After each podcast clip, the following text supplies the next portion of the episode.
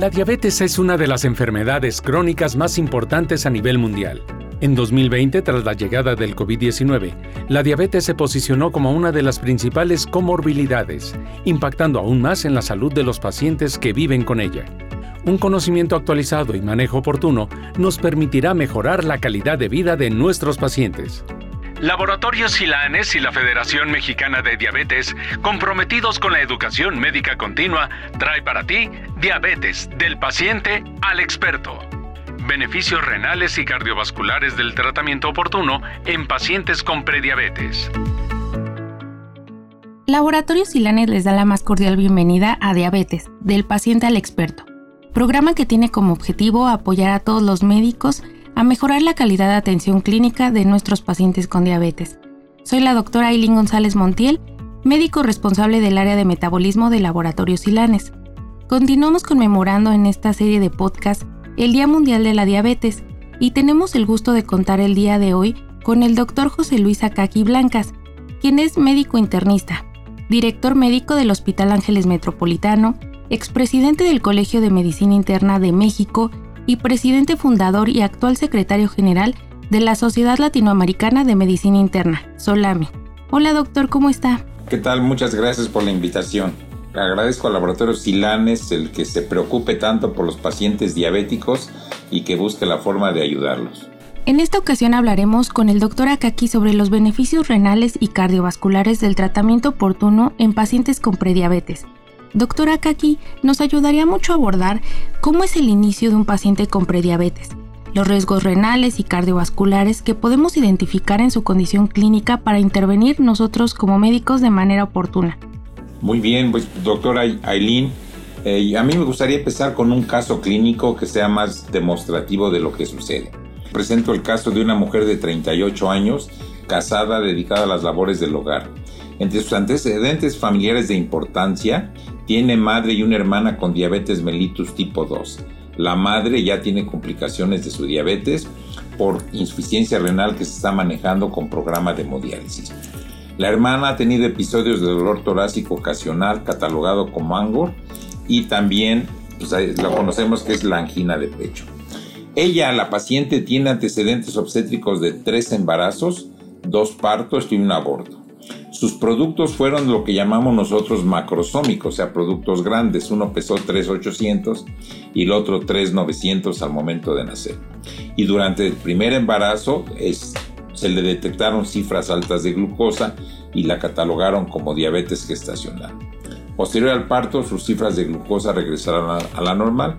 Es una persona que lleva una vida sedentaria, no fuma, no toma y entonces en estas condiciones se presenta a la consulta.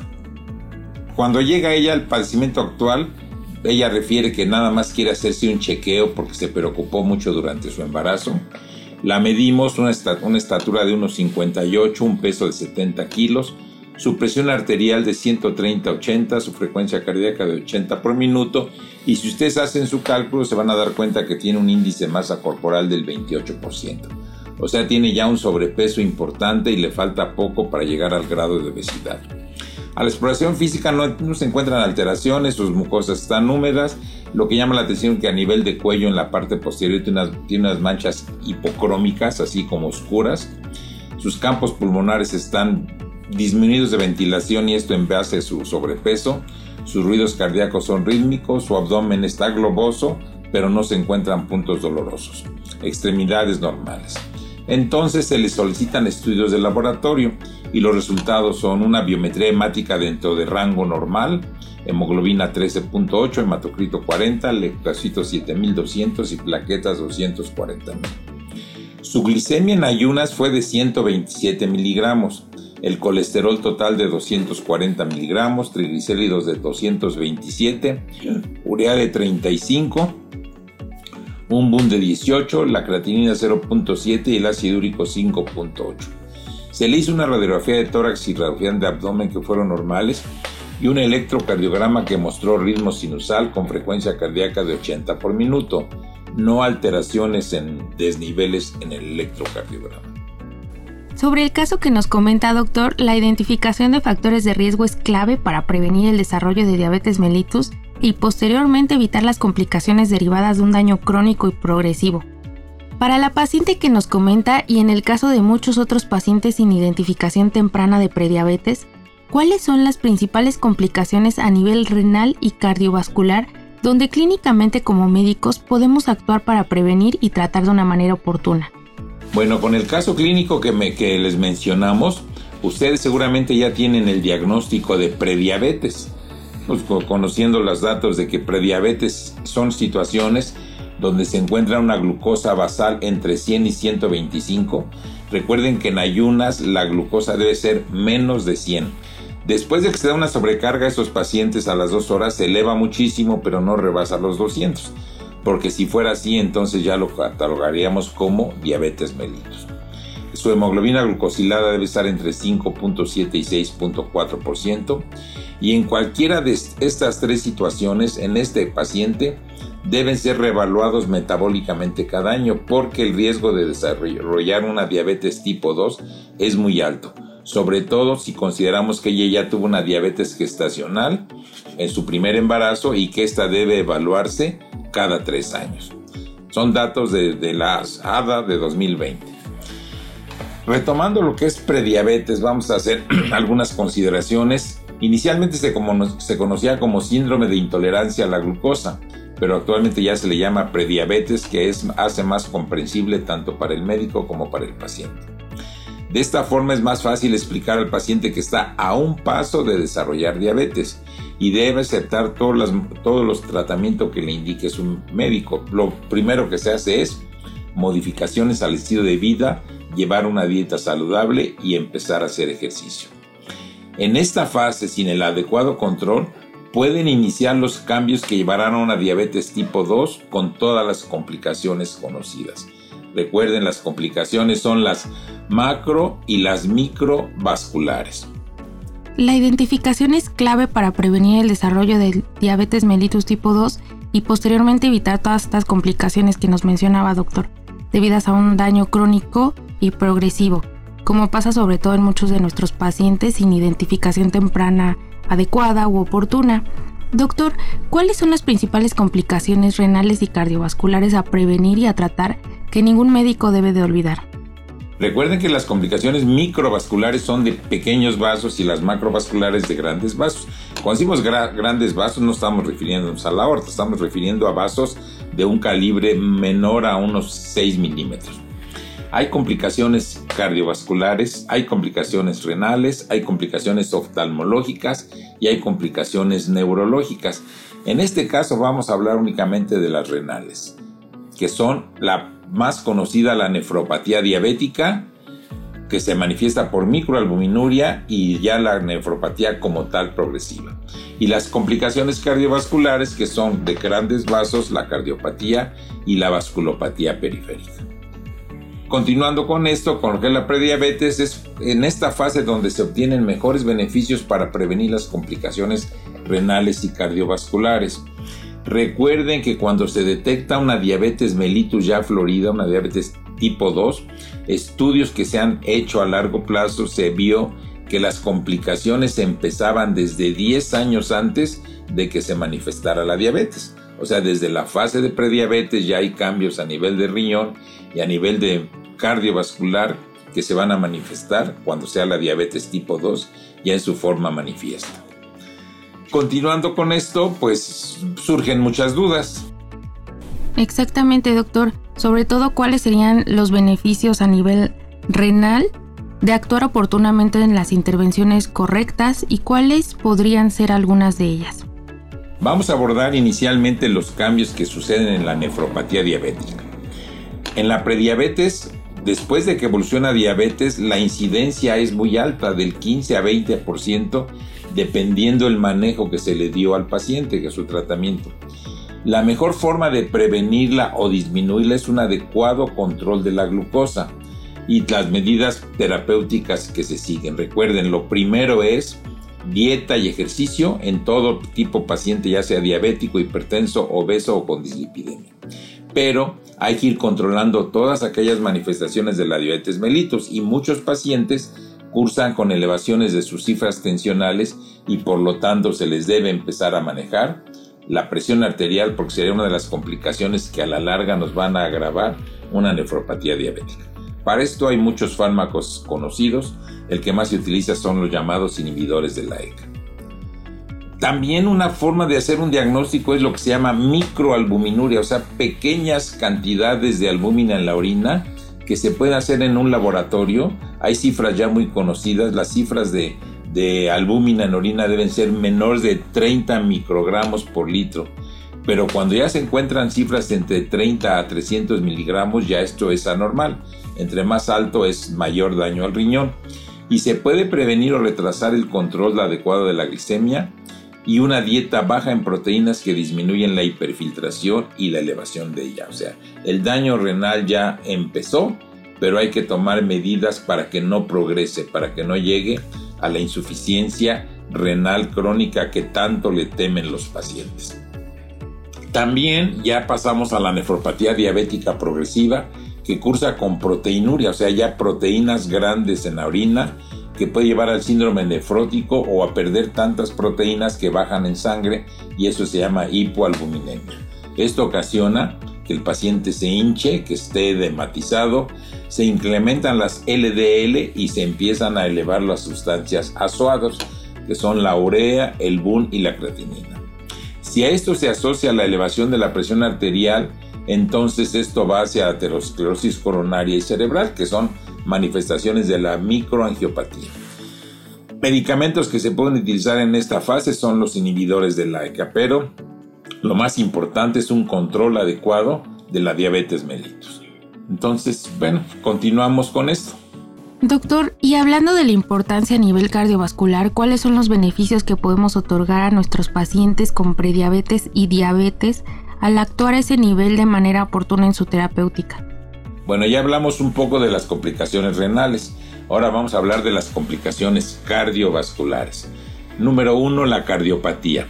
Recordar que desde la fase prediabética, que es lo que estamos viendo, la prediabetes, se puede desarrollar microangiopatía cardíaca que puede evolucionar hacia miocardía congestiva a una, una ausencia de la cardiopatía coronaria.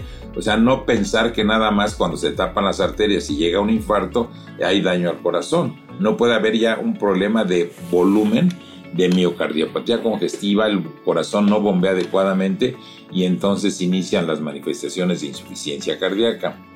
La más común es lo que se conoce como aterosclerosis coronaria que puede ocasionar isquemia y cuando se tapa la arteria pues ya es un infarto al miocardio.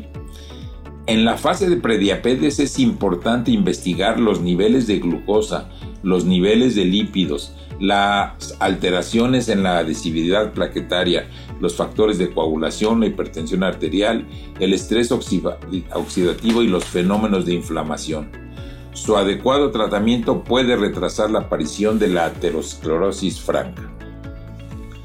Para esto, ya como tal como la cardiopatía en, pleno desarrollo, su tratamiento debe ser siempre preventivo. ¿Cuál va a ser? un monitoreo frecuente de las cifras de glucosa y de la presión arterial, y en caso de que estén descontroladas cualquiera de las dos, iniciar su manejo farmacológico. Para los problemas de presión arterial se utilizan los inhibidores de la ECA en su fase inicial porque tiene efecto de bajar la presión arterial y da prevención renal. Se ha recomendado también algún tipo de sustancias que disminuyan la adhesividad plaquetaria, como son la aspirina y otras sustancias nuevas, que favorecen a nivel de la síntesis de tromboxano y las plaquetas disminuyen el riesgo de aterotrombosis. Estamos hablando de prevención de cardiopatía. Pero recuerden, primero es control de la diabetes. Después las complicaciones cardiovasculares, ya lo que se llama la vasculopatía periférica, o sea, la alteración de las arterias que están en los miembros inferiores. También se manifiestan en la fase prediabética. Es la aterosclerosis de las arterias de los miembros inferiores que habitualmente afecta donde hay mayor turbulencia, o sea, donde la arteria se bifurca, se divide en dos. Los síntomas más frecuentes de, la, de, la, de este tipo de problemas es lo que se llama la claudicación intermitente. Es característico el paciente que va caminando, siente dolor, adormecimiento, parestesias en los miembros inferiores, se detiene un momento, se sienta, mejora la circulación y vuelve a caminar. O sea, puede caminar un periodos cortos y le viene el dolor y descansando se le quita. Pero hay otras manifestaciones que nos están hablando ya de una alteración en la circulación y la más conocida, pues, sobre todo lo que más se quejan los pacientes masculinos, es la disfunción eréctil y los problemas a nivel abdominal, como que cuando comen, el, movimiento intestinal que requiere más sangre, si las arterias están tapadas no lo puede proporcionar y entonces les da dolor abdominal después de una comida. La prevención de esto es siempre control de las cifras de glucosa y control de las cifras de la presión arterial. ¿Cómo se controla? Pues la presión arterial hay muchos fármacos, se ha utilizado el propranolol porque reduce el flujo sanguíneo, pero este es un momento adecuado para ya iniciar con fármacos para la glucosa. Y hay que recordar que de acuerdo a los criterios de la ADA, el primer fármaco que se debe utilizar siempre debe ser la metformina. Muchas gracias, doctor. ¿Cuáles serían sus recomendaciones finales para todos los médicos generales y especialistas que nos escuchan sobre la importancia de abordar a todos nuestros pacientes de manera integral en la fase de prediabetes?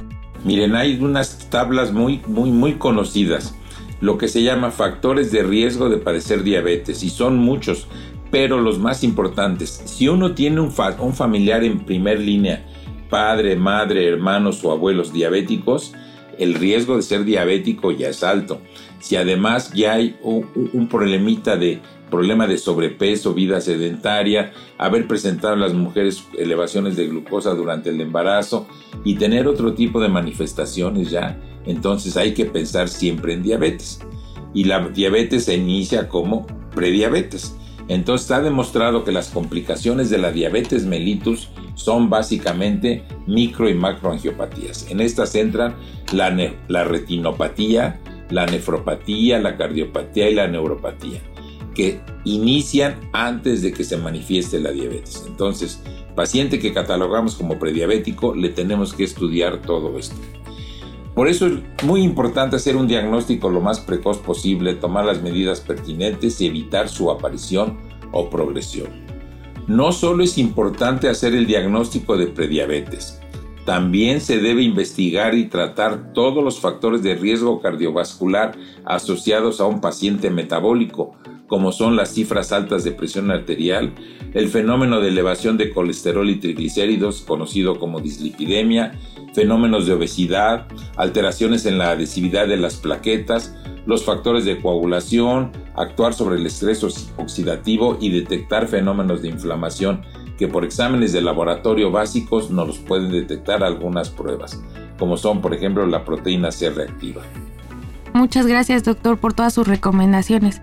El actuar con un tratamiento personalizado a las características propias de cada paciente y que además sea oportuno es sumamente crucial para disminuir el riesgo de complicaciones que nos comentaba a nivel micro y macrovascular. Además de reducir todos esos estados de hiperglucemia, de intolerancia a los carbohidratos y de resistencia a la insulina. En nombre de Laboratorio Silanes, agradecemos al doctor Akaki por estar con nosotros en un capítulo más de diabetes del paciente al experto. Muchas gracias, doctor. Muchas gracias a ustedes y qué bueno que estén en este programa. La verdad es que Silanes está demostrando que es mejor estar del lado del paciente que del lado del médico. Prevenir, actuar antes de que se manifieste la enfermedad y una vez que se presente, tener todas las armas a la mano para poder actuar y evitar que vengan las complicaciones. Ahorita pensamos mucho en COVID y todo va al COVID, pero la diabetes es algo que no se debe olvidar la tenemos todos los días. Desafortunadamente México tiene una de las más altas índices de pacientes diabéticos a nivel mundial y como tal lo debemos estar cuidando. Siempre tratar de hacer el diagnóstico antes de que ya estén las complicaciones de la diabetes. Muchísimas gracias al Laboratorio Silanes por permitir transmitir estos conocimientos y saber que la Sociedad Latinoamericana de Medicina Interna en conjunto con las sociedades de todos los países de Latinoamérica también está preocupado por el diagnóstico precoz de la diabetes y estamos haciendo algunos eventos. Por ejemplo, los queremos invitar al próximo Congreso Latinoamericano, el número 12, que será en La Paz, Bolivia, si el COVID nos los permite, del 22 al 25 de septiembre de 2021 en La Paz, Bolivia. Muchas gracias y seguimos en contacto a través de la Sociedad Latinoamericana de Medicina Interna. Muchas gracias. Gracias a usted, doctor, y a todos los médicos que nos escucharon. Nos vemos en el próximo capítulo de Diabetes del paciente al experto. Laboratorio Silanes haciendo de la vida una historia saludable.